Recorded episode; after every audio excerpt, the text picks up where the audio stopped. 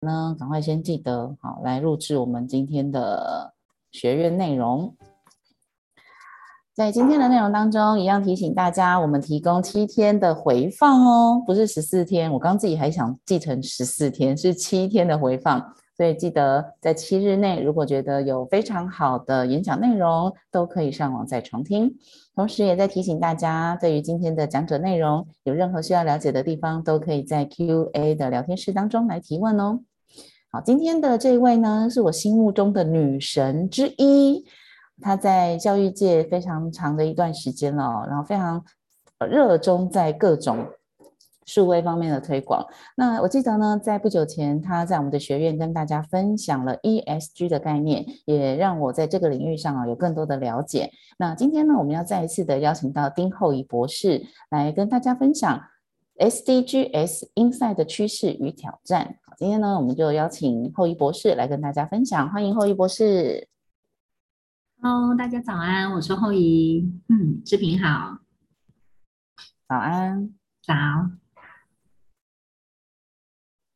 好，我们等厚仪博士分享画面。嗯，好，所以我就直接开始吗？是，好，OK。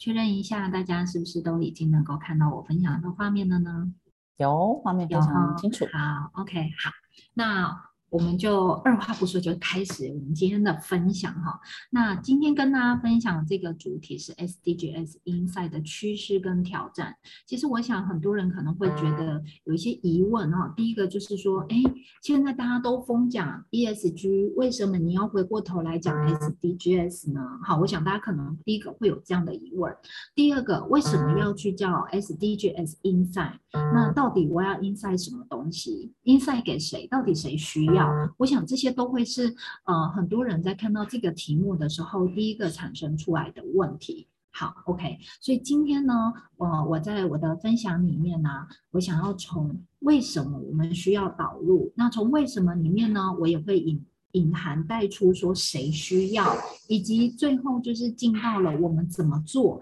那做的时候，除了能够啊、呃、透过案例的分享，就是我自己整个在带一个呃高教的呃大学，好，我怎么去说。怎么去去把整个 SDGs 整个啊放入到整个校务的制度里头，然后怎么去做？透过计划来怎么推动之外，我用这个案例来开始，然后跟大家分享我在制作的过程当中、推动的过程当中啊、可能会需要注意的事情。好，那我也会跟大家提提到几个，就是我觉得啊、关键可能遇到的挑战跟要注意的事情。好，那所以在开始之前呢，先跟大家预告一下，因为今天可能会有呃我过往计划跟学校工作的案例，好，所以这个部分的话要麻烦大家哈，就是不要截图跟分享哈，就是大家在线上听就好了哈，那就不就要拜托大家喽。好，那简单跟大家介绍有关于我哈，那个啊，谢谢子品刚刚的介绍。那我是后怡，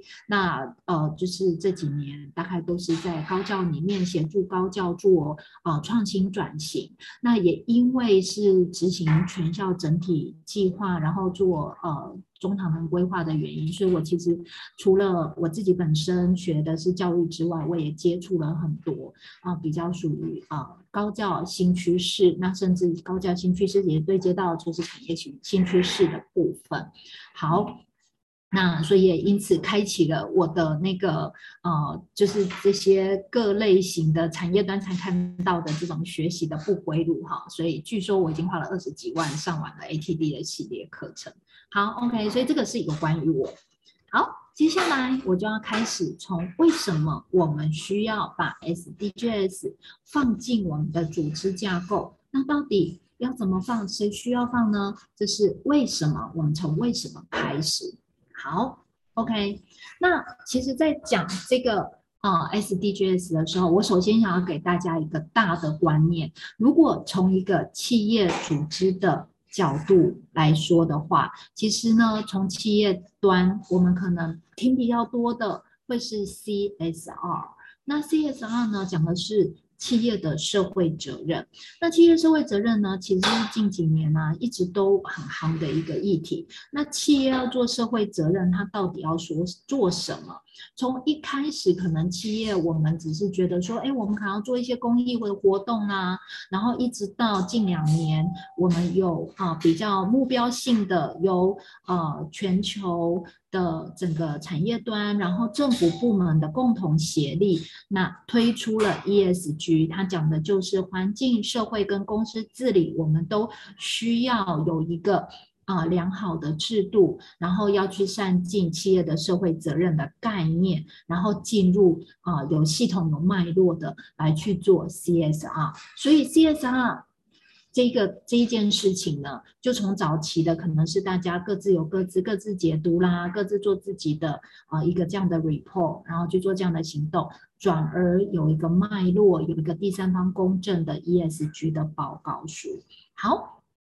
那其实呢，在我前一场演讲里面，我也跟大家分享到了 ESG 这件事情听起来好新哦，好难哦。但是其实呢，它整个基底包含的就是在这几年，哈，在这几年我们一直都常常听到的联合国的永续发展目标。好，所以就是我们刚刚说的 SDGs。好，所以它其实整个架构就是包含了这十七个指标。那这十七个指标呢，其实它包含了十六呃一百六十九个啊细项目。所以十七个，好，十七个，我现在把它列在下面，大家在画面中可以看到它是被列在最下面，十七个指标。那每一个十七个指标里面又包含各自啊不等大大小小的几个细项的指标，所以总共有一百六十。九个，那那这些细项，好，那其实它是啊、联合国它在二零一五年来公布的，好，这个永续目标，它目目的就是希望说，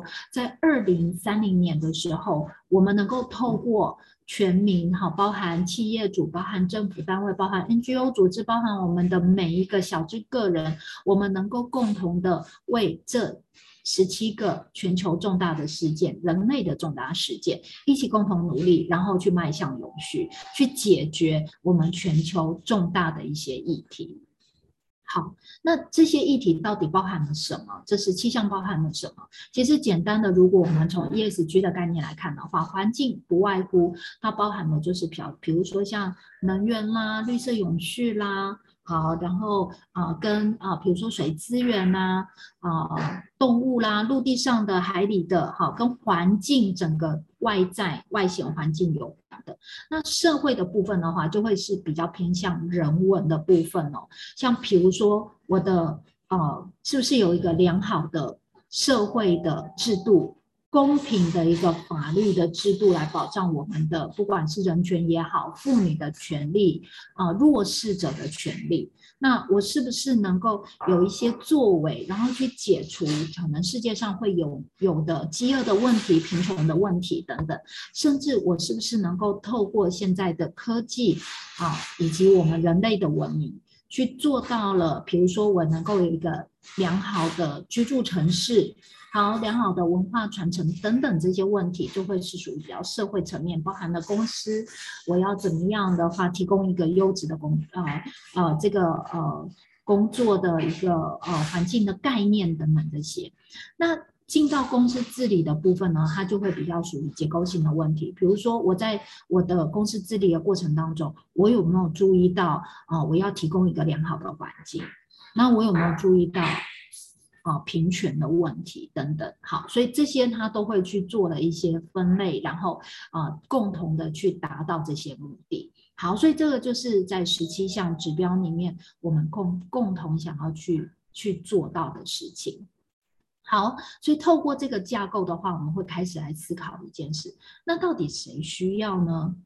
？ESG，我们从刚刚的脉络里面，我们显而易见，我已经揭示了，其实全球的趋势里头，所有上市上柜的公司，它已经变成它的一个必要项目，好，所以它一定要去产出这个 ESG 的永续报告书。所以，呃，在上次分享里面，我也去提到，在台湾二零二一年，大概我们已经有。呃五百六十三家的呃就是上市上柜的公司已经提供了这样的一个永续报告书，但是我们一样还有一千出头的这个上市上柜公司，它其实还没有提供，还陆续的在准备中。那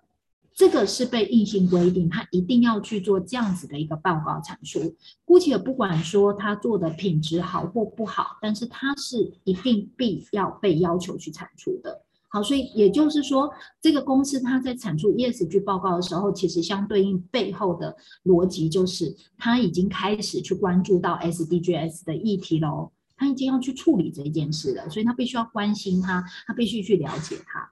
但是反过来，其实台湾绝大多的呃企业主其实是可能是中小型的企业，甚至可能是我们一般呃。呃，就是这些可能还称不上企业，可能比如说像呃比较个体户的自由业啦，好，或者是说可能我们有一些啊、小型的个人的摊摊商等等这些，这些其实在台湾是非常非常呃多的经济体，其实才是大总，甚至可能超过大概百分之七十的经济体，那他们需要吗？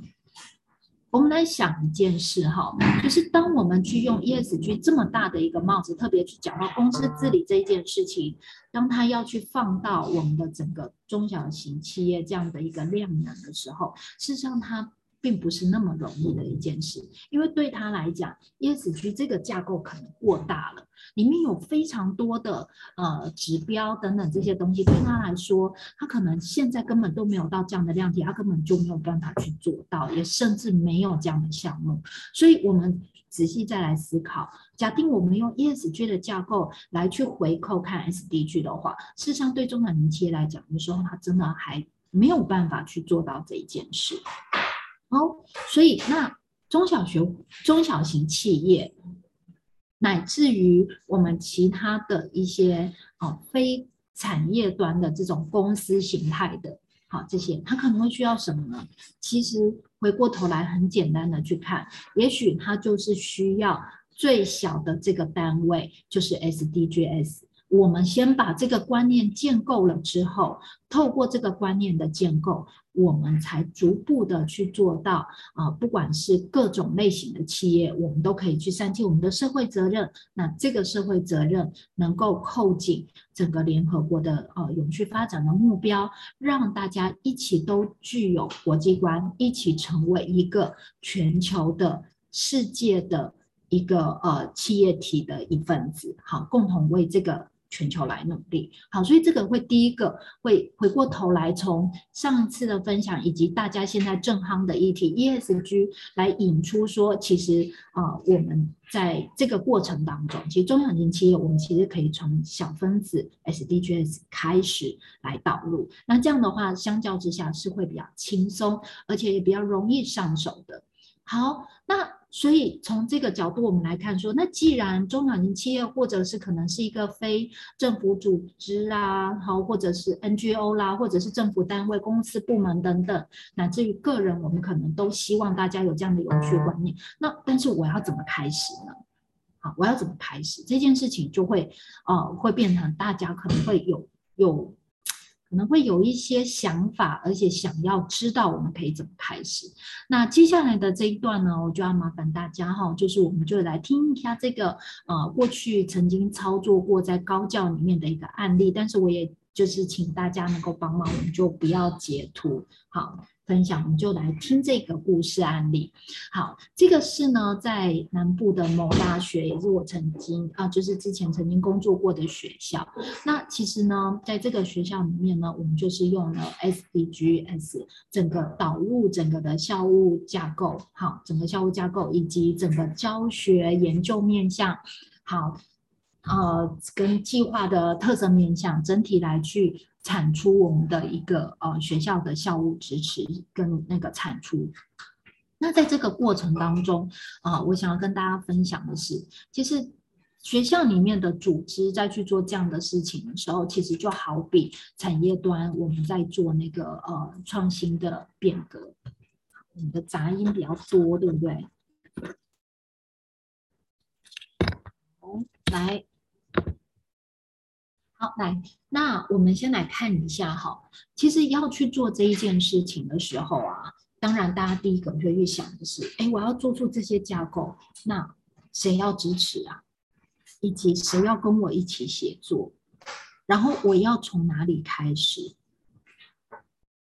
这些都会是一个问题。好，所以其实呢。我觉得每一个变革，它都会需要有个契机，所以在这个案例里面呢，其实我们是趁着大概高教会有一个每年一循环的一个呃大型计划的申请案，所以我们透过了这样的一个转折点的一个契机，那我们就把这个 SDGs 整个就放进到我们的校务架构。但是其实要去做这一件事情的时候，并不是那么的容易，因为。学校的老师、学生，他可能会觉得说啊，你就是为了计划而计划，他没有办法去理解说 SDGs 这件事情对于我的重要性，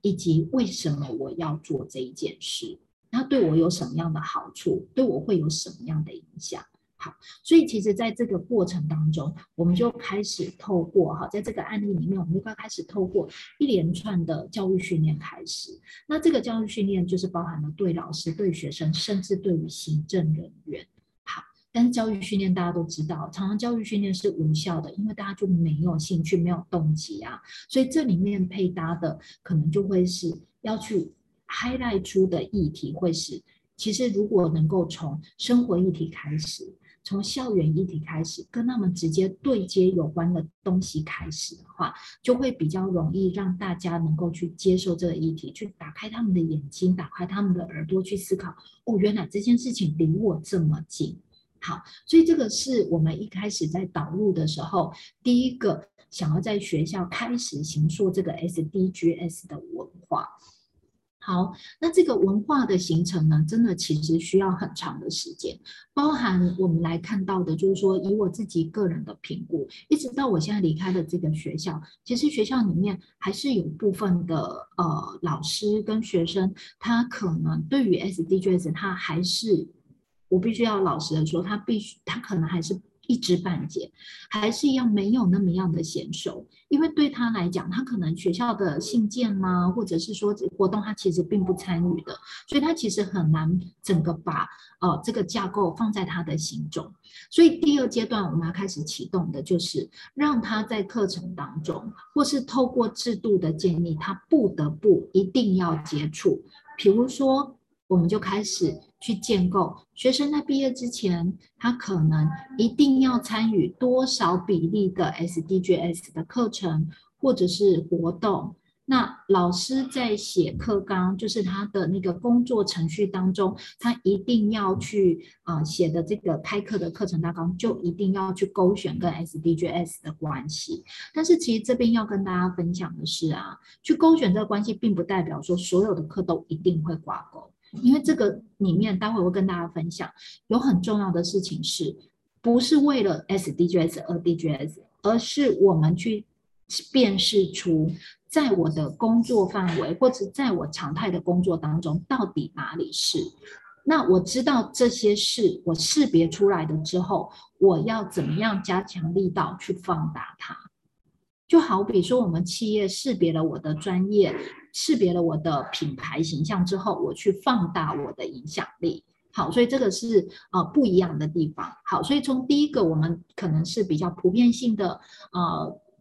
呃，刚刚提到的就是教育训练啦，或者是讲座啦等等。啊，我还记得那时候呢，学校里面就办啊，就是每一个礼拜都会有一场的呃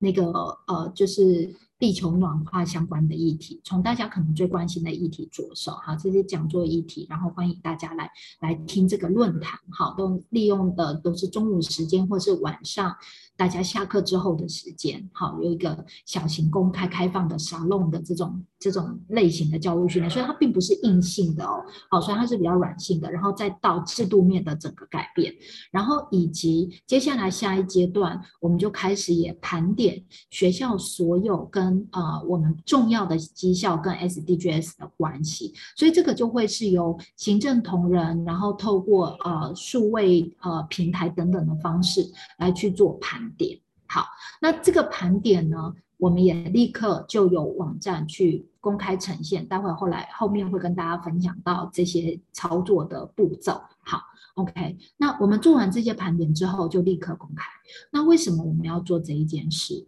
好，我觉得大家可以去想象一下哈，就是说，当我今天去盘点了参与者跟一个在旁边看的人，你的利害关系人，他的感受会是什么？那我做这件事的时候，如果我能够立即的去公开，第一个它是资讯的揭露之外，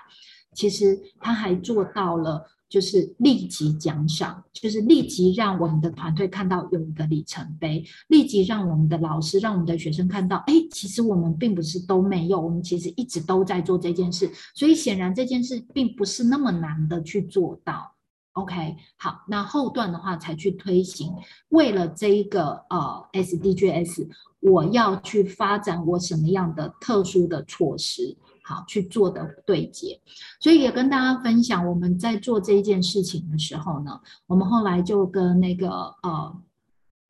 呃一些呃国际啦，或者是说台湾内部的一些企业。好，或者是说，呃，一些 NGO 的组织，好，非营利组织，我们就跟他们也结成了联盟，然后一起共同去推行，好，然后所以有了一些亮点的成效，那进而去推动我们的老师跟学生愿意主动站出来，为了这件事而去为地方做些什么，所以会有一个呃实践的场域的孵化器，就是我们的创生设计的实践，好，所以透过这四个面向，我们共同的来。去推导这个呃 SDGs，那其实我觉得这件事情呢，大家一定会去想说，啊，那你现在只是告诉我们说，哎，我你们在整个过程当中很努力的去做的历程，但对企业主或者是对一个学校组织来讲，它更重要的是，那我学校。单位或者是我的企业组织做这件事情到底有什么好处呢？我们不谈老师或学生的好处，至少我们要先谈整个整体企业主的好处是什么。好，那我会跟大家分享，就是说，因为。呃，这个大学哈，去推动这件事情之后，所以它立刻在世界排名的部分的话就上升了哈，而且是针对永续排名。其实现在因为全球都蛮蛮在意这个永续的这一件事情的推动，所以在大学世界大学的排比里头，也针对了永续十十永续指标的十七个分项，它也会有一个大学排比。排名哈，所以其实啊、台湾有一些大学，像比如说我们现在看到的这个安利学校啦，像成大啦，像慈济，就因为了这个呃推动的永续的概念，而进入到世界排名的大学。好，我觉得这个对对于一个学校来讲，它就是除了建立自己的永续品牌之外，它也开始去对外扩展了它的品牌影响力。好，所以我觉得这个。这个简单的一个导入的案例呢，就是给提供给大家有一个想象，说，哎，其实，在过程当中，我们可能会去遇到的一些问题之外，我的工作程序以及我们最后的 impact 会是什么？好，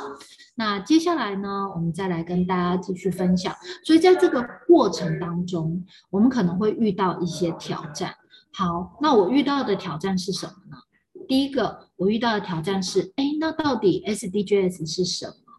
我要怎么去推动？好，那我刚刚也提到了 SDGs 跟我的利害关系人有什么关系关联？他为什么要协助你？他为什么要配合你？那我遇到的第三个挑战就是，哎，我从零开始吗？那这条路是不是很遥远？那好，那我如果不是从零开始，那下一阶段我要如何开始？所以这四个挑战就是从刚刚的案例里面整理出来，让大家去知道说，哎，可能企业主他在处理的过程当中会遇到什么事。好，来那个韩。OK，好来，我这边可能需要先做一下那个位置的调整。哦、好，不好意思。那我们要请厚仪博士，因为厚仪博士今天在同一个地方呢，也有这种百人的课程，非常可怕。好，那我帮厚仪老师找了一个空的教室，我们先让啊博士可以移到旁边的教室当中。好，那在刚才的内容当中呢，我想对于如果你的企业或是你一样在。呃，学校机关啊，对于将来要帮助你所服务的单位，不管是做 EGS 啦，或者是 SDG，后移这里啊，S D G S 的话，好，通通可以在今天的内容当中得到很大的收获。啊，接下来呢，我们等会儿就再请后益博士啊，继续来跟大家讲，那我要怎么样的来开始 SDGs？尤其像我个人，其实过去对于这个是完全门外汉，好，但是在刚才博士的说明之下，慢慢慢慢就了解了。啊，事实上，我觉得当我们在接触一个新观点的时候，确实很难从一开始就呃马上进入这个深处的地方。所以我们在演讲当中呢，由深入浅的慢慢了解。好，我们把时间再还给博士。好，谢谢，不好意思让大家等待了一下哈。好，那我就接下来就从每一个挑战，我可能曾经遇到过的挑战来开始跟大家分享。那我怎么去做这一件事情的解解决？好，所以第一个，什么是 SDGs 的时候呢？其实我想要跟大家分享的是，其实不管是以学校的单位来说，我们是一个教育单位，可能对于我们来讲，我们十七个指标，我们通通都要教育给我们的老师学生。但是从校务的角度来说，我们也并不会十七个指标统统都做，所以同样的，我也会跟所有的企业主来分享我的经验是：不要认为我十七个指标统统都要做。好，OK，所以你要开始选择指标的时候，其实是要从你的呃特色面开始，但所以我们就要先了解这些指标的意义意涵。以及我要先去知道说，其实我这个企业本身，它可能就已经代表了某一些 SDGs 的一个指标项目。比如说，我们来看，就是最简单的，不管是哪一个企业。基本上，只要是你是一个独立的经济体，你 hire 有员工，你有一些呃，就是促进经济的成长，其实你直接对接影响到的就已经是啊、指标八就业跟经济的成长，因为你其实本身你的啊、整个组织就已经在做这一件事哦。所以你什么都不做，你就已经达成了这个指标哦。但是不是代表说我什么都不做，我就已经达标，我就已经做得很好？不是，而是我们在这个过程当中，就是已经告诉你，直接的揭示说，其实你是在这个范围里头的。但是我们可以看里面的细项指标，来去看看我们如何更好。好，OK，接下来，当一个企业哈，一个组织，一个企业主，因为他可能会，刚刚提到他有害了员工。好，所以他在 hire 员工的过程当中，他是不是提供了工作机会？OK，所以他直接就对于呃消除贫穷跟消除饥饿，其他就会有间接的影响。为什么呢？因为我们在给员工的呃薪水的过程当中，以及我们在这个产业链的贡献的时候，可能我们会有上下游厂商。可能除了我们自己员工之外，我们会有上下游厂商，我们会有我们的产业链的产生，所以一直到最下端、最弱势的部分的时候，其实我们就已经间接的影响了这两个一跟二的指标，哈，就是消除贫穷跟饥饿的部分。那此外呢，我们在这个过程当中，我们也。很容易的去促进，就是说，哎，比如说我们员工的健康跟福祉，或者是我们上下游厂商的啊这些员工工作人员的健康跟福祉，所以这个就会是一个间接影响。当我们的这个产业链是持续在进行当中的时候，它就会有直接跟间接影响。那接下来，我可能在我自己的企业里头，如果我可以更积极主动的去做好我整个呃组织的流程，或者是我在呃，我的企业的整个管理的面向能够持续的去优化它。好，那我可能还可以做到的是性别的平等，比如说我可能在还有我的员工的时候，我注意男女性别比例，或者是说我在呃我的公司里头，我能够有呃各种的设施跟福利制度、奖励制度都能去注意到啊、弱势方可能是女性，或者是说。呃，一些比较不方便的族群，好，那我可能就会去做到平等的概念。那如果我在呃我自己的生产链的过程当中，我知道要去使用来源清楚标示有清楚来源履历，然后能够节能减碳，好，能够去做到就是公司的这种节约能源的部分啦、啊，然后我能够去注意到我的上下游啊、在提供这些原料的时候，是不是用了有一个有责任消费的一个东西的一个原物料的时候，我其实刻意的去做这件事情，我就能够去做到啊、我们的指标十二责任消费跟生产。所以其实我用这个例子来跟大家说的是说，其实我们的一个企业。其实本身你在你的整个工作的流程当中，或是你存在的本身，它就已经直接、间接，甚至我可以刻意的经营去影响我的 SDGs 的一个呃的 insight，它其实就已经本身就含瓜了。所以你并不是从无到有，你也不是啊、就是完全的呃刻意的要去做啊、社会公益，或者我刻意要去净摊才叫做说我也去做到啊、永续，并不是。而是你从你自己本身，你就已经可以拆解出来，我在做这件事情的时候，我影响到的指标。OK，好，那接下来下一个关键呢，我们就是要跟大家分享的。那我既然本身的存在，以及我本身的经营就已经是对应了这些指标了，但是我刚刚有提到，每一个指标的下方其实它都会有很多细项的项目，比如说我以这个案例来说，好，SDGs 五的它讲的是实现性别平等跟赋权妇女，那如果从它的原文翻译的话，我们会看到它里头第五个指标里面还有五之一到五之六以及 A、B、C 附加的这些指标。那我想跟大家分享案例是，我曾经协助过一个公部门，它其实卫卫福单位哈，就是啊一个一个南部某城市的卫福单位。那他们呢就说，哎，我们我们这个卫福单位在今年度，我想要去做一个啊择业测，好，那可以。来去实现 SDGs 五，实现性别平等跟赋权妇女。所以呢，他在做这个择业测，他去做这个教育宣导的时候，他就去说：“哎，我的医院啊，或者是我的啊、就是公。”呃，公开的这些单位，比如说像呃公厕啊等等这些医院等等的这些地方，我们都要去做到，呃，妇女跟女童的歧视要消除，然后要解决暴力啦、同婚啊等等这些。好，他就洋洋洒洒写了很多，甚至还去说到说，哎，我的医院要怎么样强化科技跟 ICT 来去去提升，哎，我的女生呃就医啦等等各方面要很方便。好，所以其实我们很清楚的去看到，它其实就是 follow 整个五之一到五之五之 C 的这个架构来去做它的整个政令的宣导。可是呢，其实我想要跟大家分享的是啊，其实，在台湾，虽然我们的性别平等，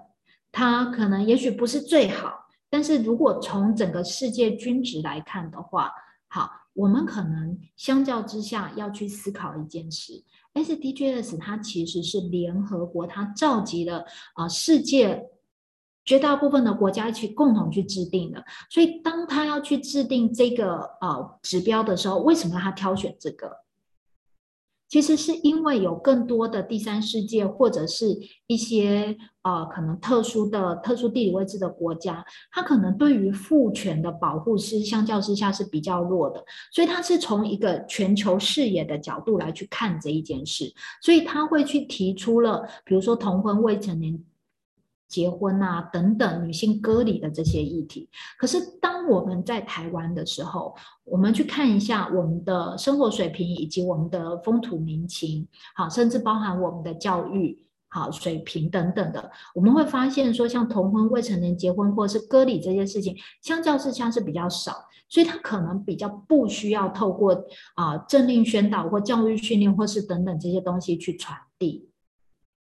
好，所以这个地方就是会提醒大家，可能我们在看这件事情的时候，你要先去了解它背后的脉络，然后回过头来思考，我在台湾我要去促使性别平等的时候，是我还要一直在赋权妇女，还是说在台湾的这个环境跟我们的国情里头，可能我们要去赋权的并不是妇女，可能搞不好是啊、第三。就是呃，我们的那个啊、两性两性的呃婚姻啦，或者是说啊、第三性的这个呃权利等等。也许在台湾，我们更多的在讲性别平等的时候，讲到的可能会是第三性，好，这一类的的一个议题。好，所以我其实用这个案例呢，想要跟大家分享的就是说。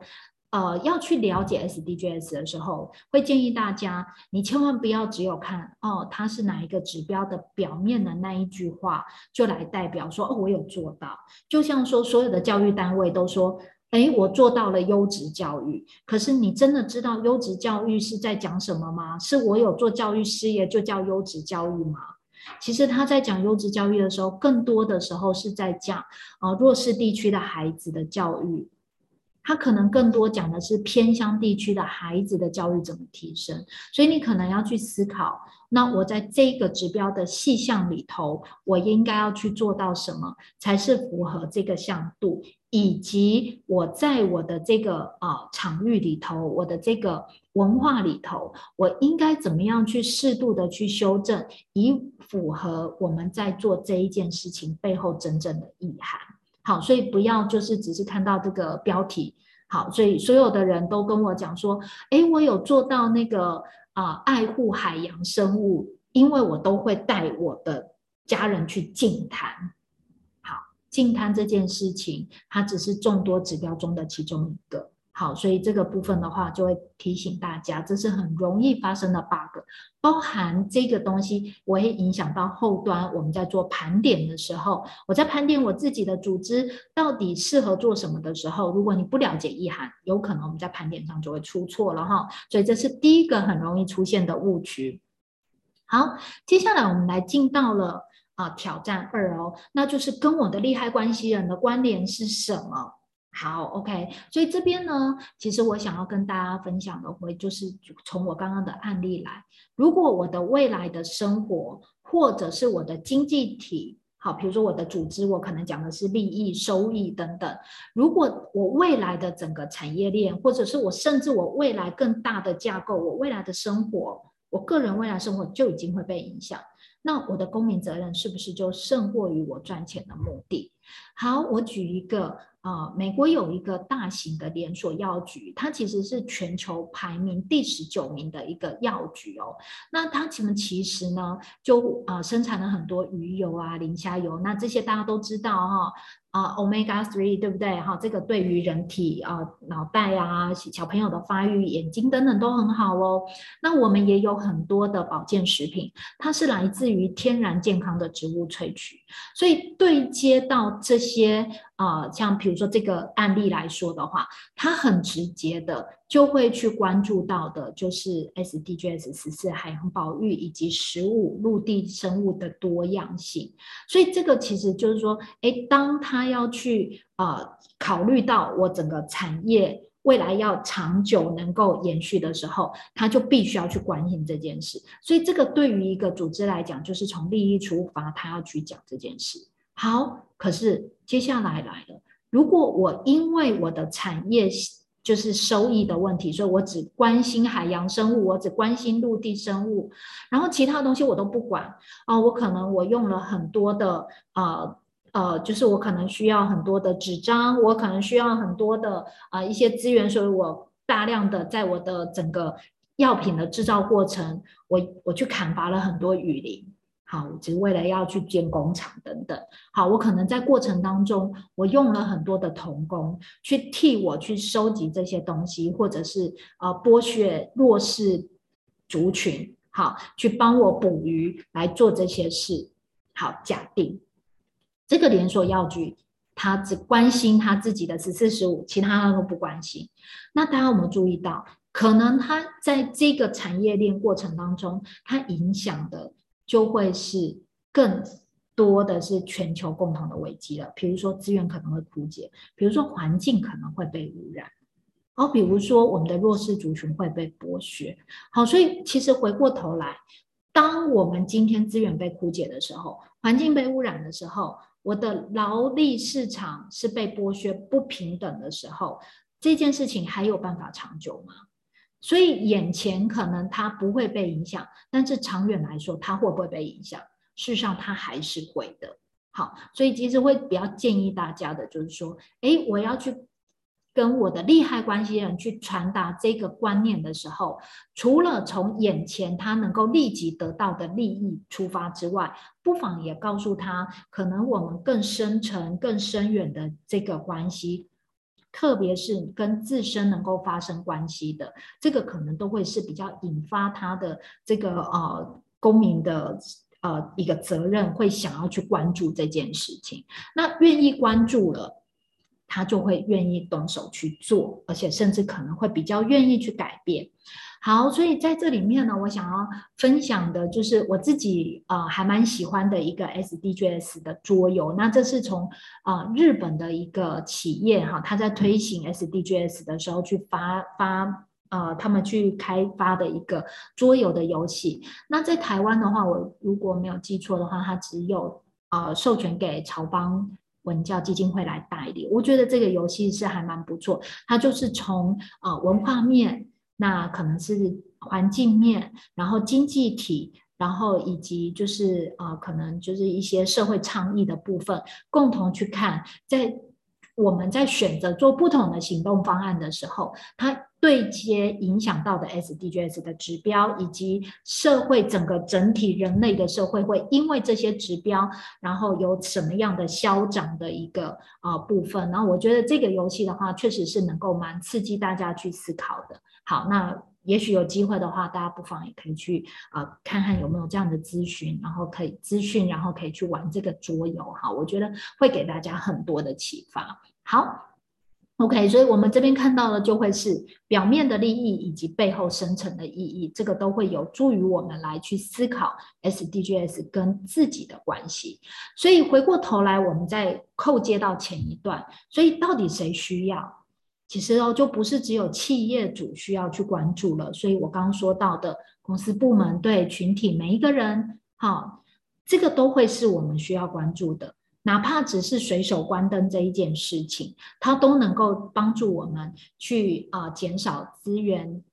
的这个浪费，对不对？能源的消耗，哪怕我们做好垃圾分类这一件事，少用塑胶袋这一件事情，减速的这个行动，都能够助于我们环境的一个保育啊，都可以帮助我们把我们的世界变得更美好。所以这个真的会是需要每个人都一起进行的哦。好。OK，那接下来我们就进入到挑战三哈，因为时间已经来到八点四十二分了。那从零开始吗？这样的感觉路途真的好遥远哦，所以其实从这边呢，我想跟大家分享，就是说，呃，可以识别企业的刚刚的 SDGs 的目标，就是我们从刚开一开始，我了解我自己的产业，我去识别我是属于什么的时候，那我们就可以来进一步盘点，就我的啊、本身，在我没有任何的策略的状况底下，就我自己本身的产业别，我自己的整个结构里头。我可以有什么样 SDGs 的产出的盘点？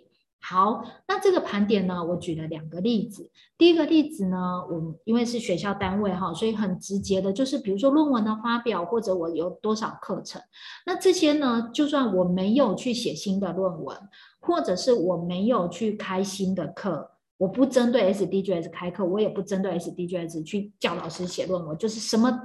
措施都不推动的过程当中。对，其实我们就会可以去盘点出来，哦，原来我们本来就有，那这个本来就有，就如同我刚刚说的，它其实就会是一个里程碑。会缩短距离，缩短什么样的距离呢？从零开始要去做到，大家觉得好难，路途好遥远。但是如果我先告诉他说，哎，我们已经做到了什么？这时候是不是就能够缩短了一半的路途？大家就觉得，哎，好像路途不是那么遥远了。我要爬这一座山，我已经在半山腰了，跟我从山底要开始爬，似乎我的距离比较近，也容易许多。而且透过盘点的过程，也可以是很多大大小小的案例来告诉我们的利害关系人，其实这个方向就是对的方向。我们只要持续去做对的事，我们就可以达到最后的终点目标。好，所以这个就会是为什么我会先从盘点开始。那除了这个之外呢，盘点也让推动者先了解。我的这个组织，我现在有什么样的资源可以来运用？我已经到哪里了？好，那盘点完的下一步哈，盘点完的下一步，我就会开始去做啊资讯的公开揭露。那我这边呢，想要用一个案例来跟大家分享。我这边分享一下啊、一个网页哈，那我想要分享的这个网页呢，是我自己觉得真的是梦幻的一个呃台积电的这个网页。好，台积电的这个网页呢，它在资源中心里面呢，它其实就有啊、SDGs 的这个啊、整个对接的整个架构。好，所以它在里头呢，甚至对接了，就是台积电它在推行 ESG 的过程当中，它有什么样啊、ESG 啊、就是有什么样 SDGs 的这个呃，就是他们做了哪些事。好，那这个网页呢，制作的非常的好，而且是动态的直接的呈现，然后甚至包含就是说他们在做 SDGs 的时候的一些经典案例，他都把它放在里面，还蛮推荐大家可以来去去看台积电的这个案例哈。好，OK，来这个部分的话就提供给大家做参考哦。好。那这边也有帮大家做一下截图，所以他们这边也去说到说他们在实践这个的过程当中对接到了哪些项目。好，所以这个公开的资讯揭露，它有几个好处。第一个，让外部的利害关系人或是关心你的，可能有兴趣要跟你合作的伙伴，可以优先注意到哦，原来你是一个良心企业哈，你是一个具有永续观念的企业，所以啊、他们可以优先来跟你合作。好，第二个也开始透过这些资讯的揭露，也在对内部公司内部去做宣示，这件事情是我们要推动的一件事，是我们认为重要的一件事，所以请大家可以配合。第三阶段就是刚刚的，我现在走到哪里了？适度的揭露，不只有内部揭露，还公开揭露，让我们的利害关系人可以觉得要做到这件事情，并不是那么的困难。好，OK，所以这个是从啊、这个啊、现有资料的盘点开始。那接下来呢，我要跟大家就分享的是比较呃属于程序性的，就是哎，那我到底是怎么做的？好，所以其实一开始呢，取得组组织内部的支持是重要的，而且我会建议的是说，组组织内部的支持，它其实最重要的做一件事情，就是说，除了我本身企业体。我直接对接的、直接影响跟间接影响的这个呃 SDGs 的指标之外，其实还有一个很重要，就是我如何在过程当中，我透过我的内部，不管是高层，或者是我的基层员工，或者是推行单位，其他的协同横向连接单位，我怎么样共同的去定义啊、我的这个组织，它想要呈现出来的永续影响力是什么？而且这个永续影响力，其实回过头来，我们大家都知道，企业是需要靠赚钱来吃饭的，所以也不要太唱高调哦。我就是要形而上的去做社会公益，要去做世界公民哈。其实我们也有更多的部分是需要去顾到我的巴豆，好好。那这个就是会跟我的商业核心要结合，它才能够真正的在组织里面落地开花哦。好，所以这边我就提了两个案例。第一个案例呢，大家都知道，交生集团它是一个跨国的医疗保健，好，所以它其实呢，从它自己本身、呃、企业的事业体，它去做到可以开展的，就是确保健康跟福祉。好，OK。那他从他自己的事业体里面，就是我刚刚分享的，我只要能够啊、善加的做好公司的治理，我就可以去实现性别平等跟父权妇女。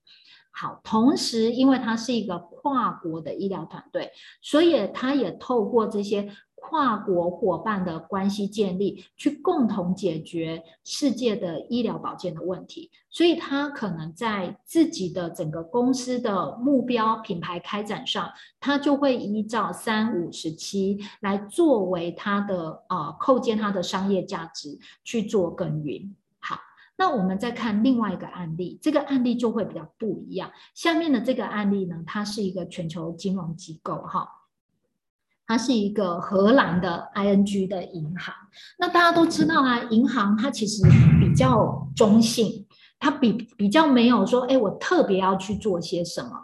OK，好，所以它可能就是哎，只要有客户愿意来把钱放在我这边去做融资等等的金融的这些事情，他都是他的服务对象，所以他就是一个比较中性一点的单位。那对他自己来讲呢，他可能就要去识别我自己定调自己的公司的企业价值。然后来去做我要做的事，所以第一个我想要分享就是说，其实一开始他们在做这件事的时候，他就是从我的右手边哈，下方右手边这边 SDGs 三跟六开始，那他们是刻意的，就像有点类似像我刚刚说的哈，哎，每个企业都在竞摊，那他们选择的是 SDGs 三跟六，也就是说他们啊先去啊帮助赖吉利利亚。好，这个就是弱势单位，对不对？好，先去做他们的医院的资金援助，透过他们的专业，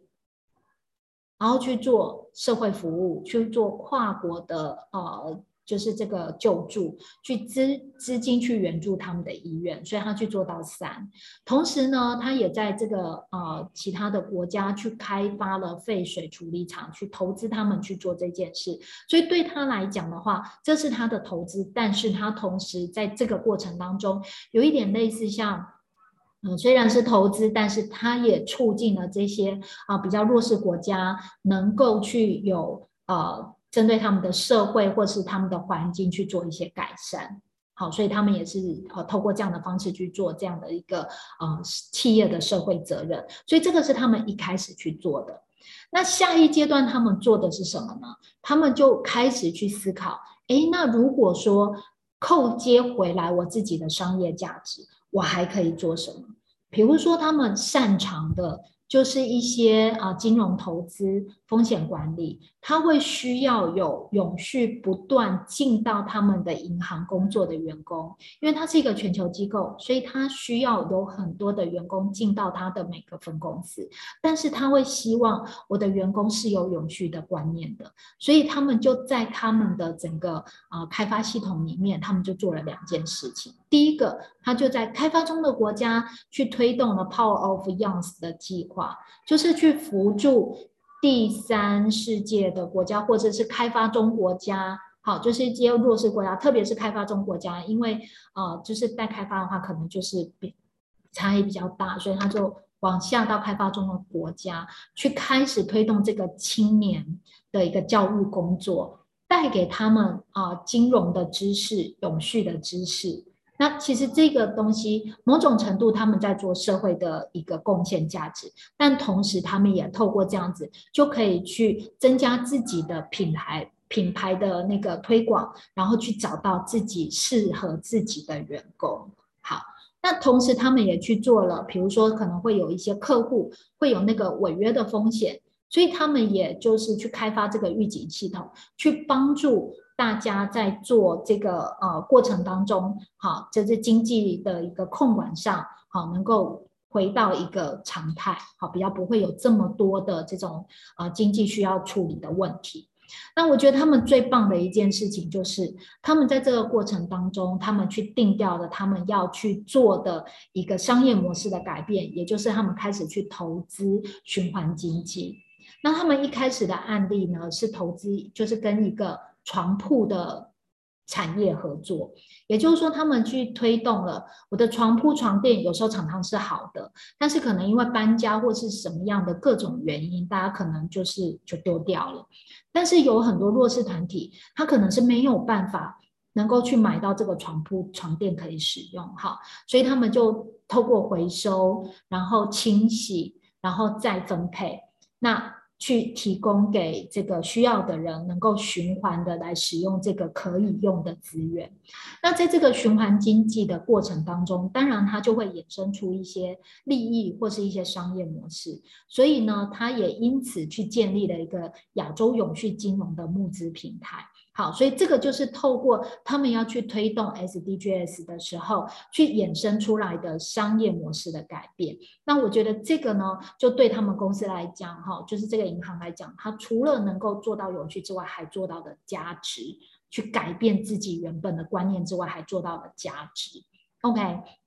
然后所以我用这个案例来跟大家分享，就是说可以透过不同的层次来去思考你的产业。想要做些什么？你的组织想要做些什么。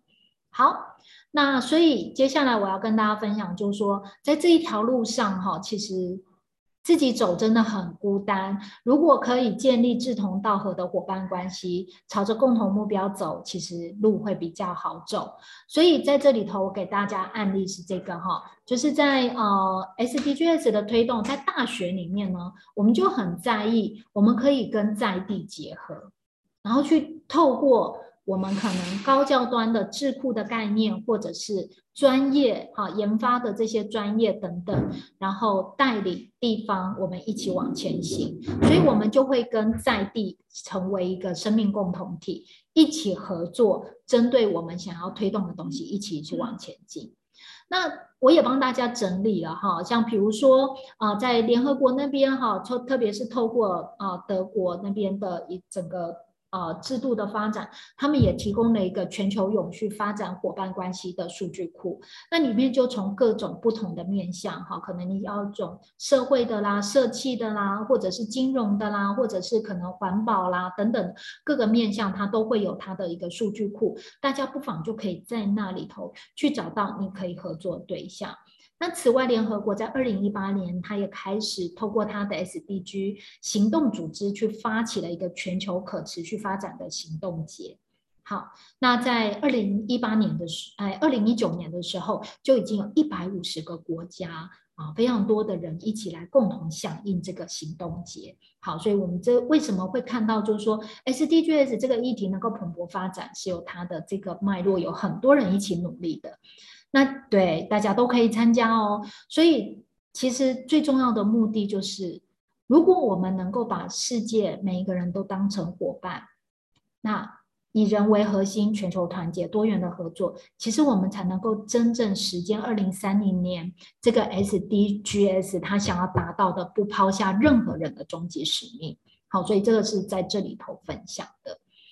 好，那接下来的话，诚实透明的资讯揭露，去建立我的品牌形象。这个前面我已经透过了，呃，我们的报告书，还有网页的案例，已经跟大家分享，我在这边就不赘述喽。那最后我想跟大家分享的是，其实大家会看到刚刚的荷兰银行的例子，其实它就是透过我可能先做社会公益开始，然后回过头来慢慢的去行塑我整个公司制度，进而做到了新的商。膜的产生，所以适度的保持弹性，去调整我们整个推动的一个，不管是期程也好，然后我的期待也好，或者是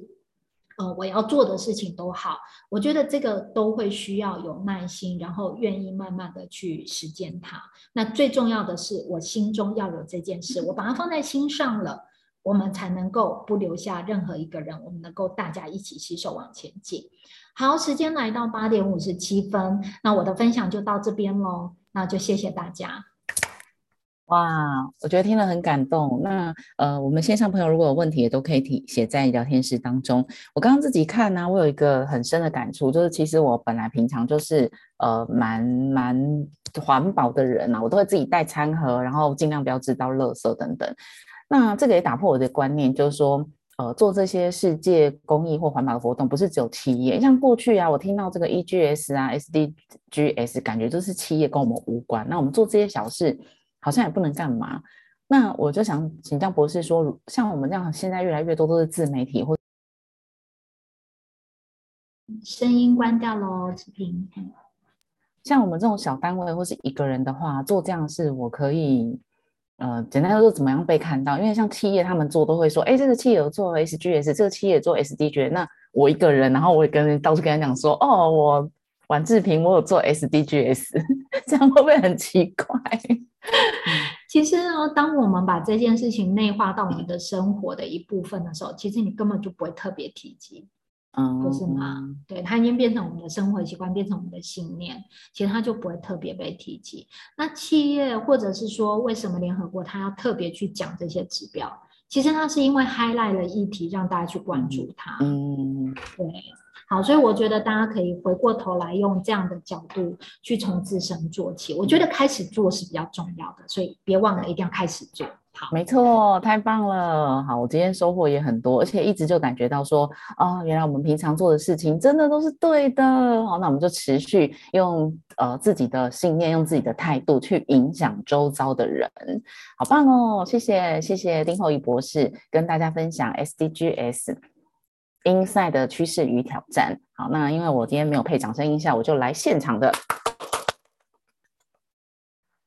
那今天晚上呢，我们也有一场非常棒、非常精彩的演讲哦。这位呢是李报一，呃，他是以西国际的共同创办人，也就要跟大家分享啊，进军国际市场应有的人才思维。所以，如果今天晚上八点到九点有空的朋友，欢迎也记得上网可以来观赏这一场讲座。好，那下个礼拜一呢，我们要带给大家的是这位非常知名的呃数据科技的创办人，还也是执行长。明杰要跟大家分享如何从数据洞察找回消失的业绩。那下个礼拜一也是精彩的内容分享喽。今天感谢线上朋友的收看与收听，祝大家有个愉快的周末假期，下周见喽，拜拜。